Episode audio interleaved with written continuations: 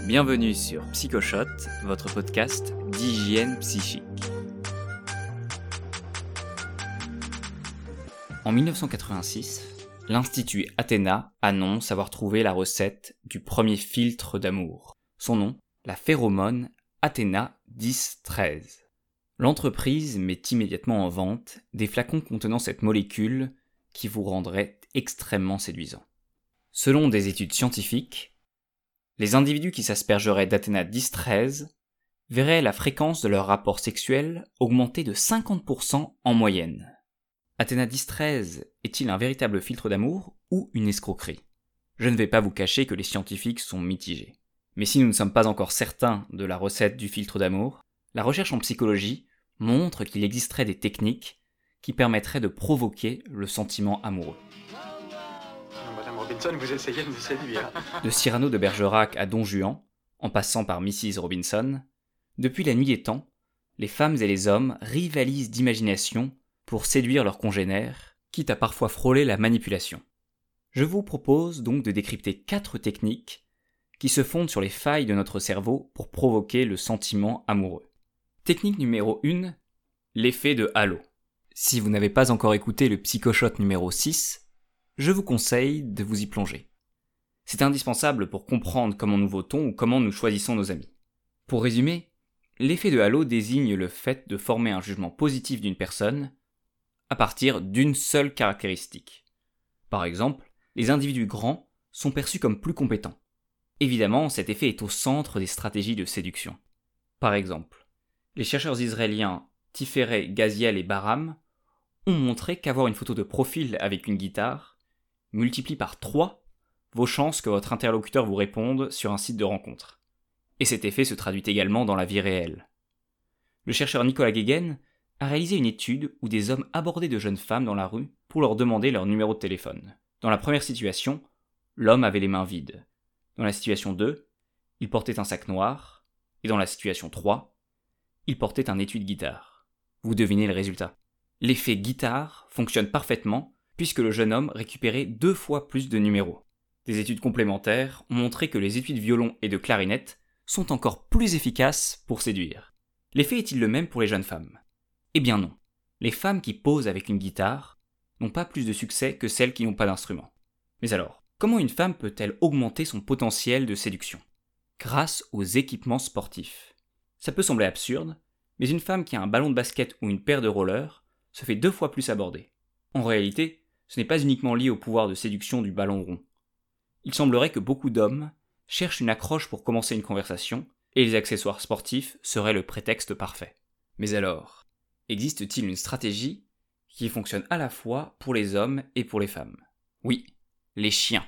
Les hommes et les femmes sont trois fois plus nombreux à donner leur numéro de téléphone quand la demande est faite par quelqu'un qui promène son chien.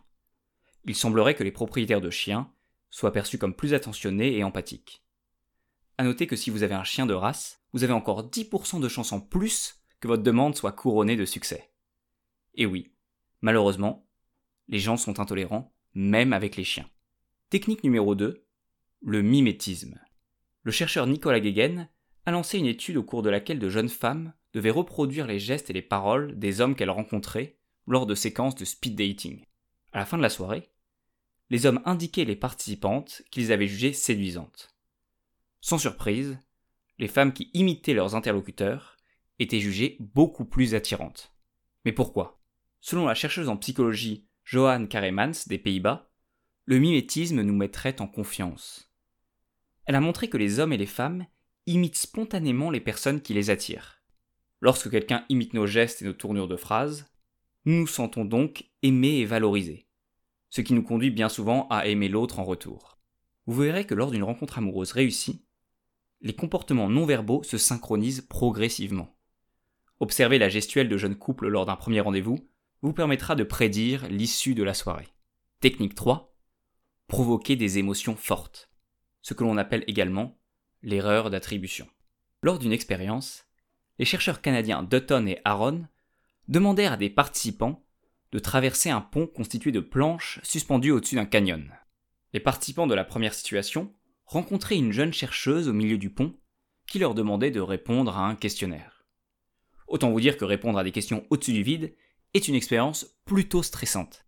Dans la situation 2, la jeune chercheuse soumettait le questionnaire aux participants quelques minutes après qu'ils aient traversé le pont.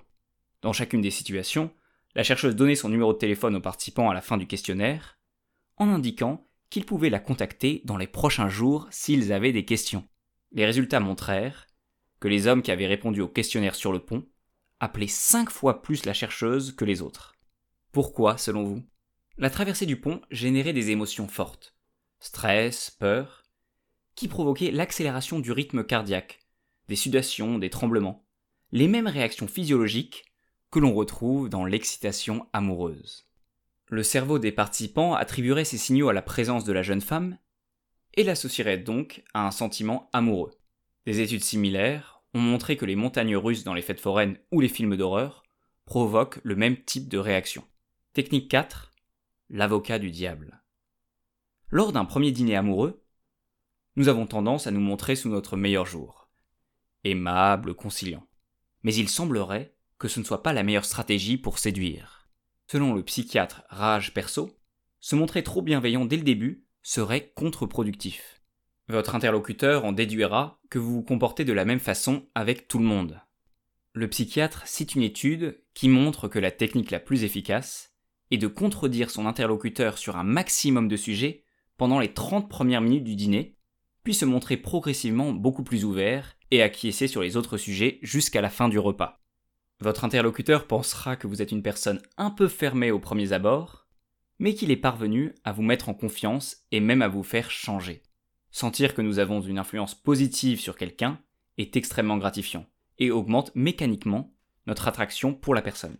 Si votre interlocuteur mime votre attitude, utilise l'effet de halo, vous emmène faire un tour de montagne russe ou joue l'avocat du diable, avant de se transformer en ange, vous saurez où il veut en venir. Mais que faire si vous-même vous cherchez à séduire? Oubliez les techniques de manipulation. Il n'y a qu'un secret. La confiance en soi. L'étude du laboratoire Athéna a montré que les hommes à qui l'on donne un placebo, c'est-à-dire qu'ils pensent avoir été aspergés du filtre d'amour alors que ce n'est pas le cas, ont davantage de succès auprès des femmes. Rester authentique et développer sa confiance en soi reste donc une des stratégies les plus efficaces. Ce qui valide le célèbre adage de Jean-Claude Duss dans Les Bronzés. Alors si je peux me permettre de te donner un conseil, c'est oublie que t'as aucune chance, vas-y fonce. On sait jamais, sur un malentendu ça peut marcher. Vous pouvez suivre les news PsychoShot sur Instagram, Facebook ou LinkedIn. Et bien sûr, si vous avez 30 secondes, ce serait génial si vous pouviez noter 5 étoiles PsychoShot sur iTunes ou Apple Podcast. C'est la meilleure manière de nous aider. À la semaine prochaine pour un nouvel épisode, et d'ici là, prenez soin de vous.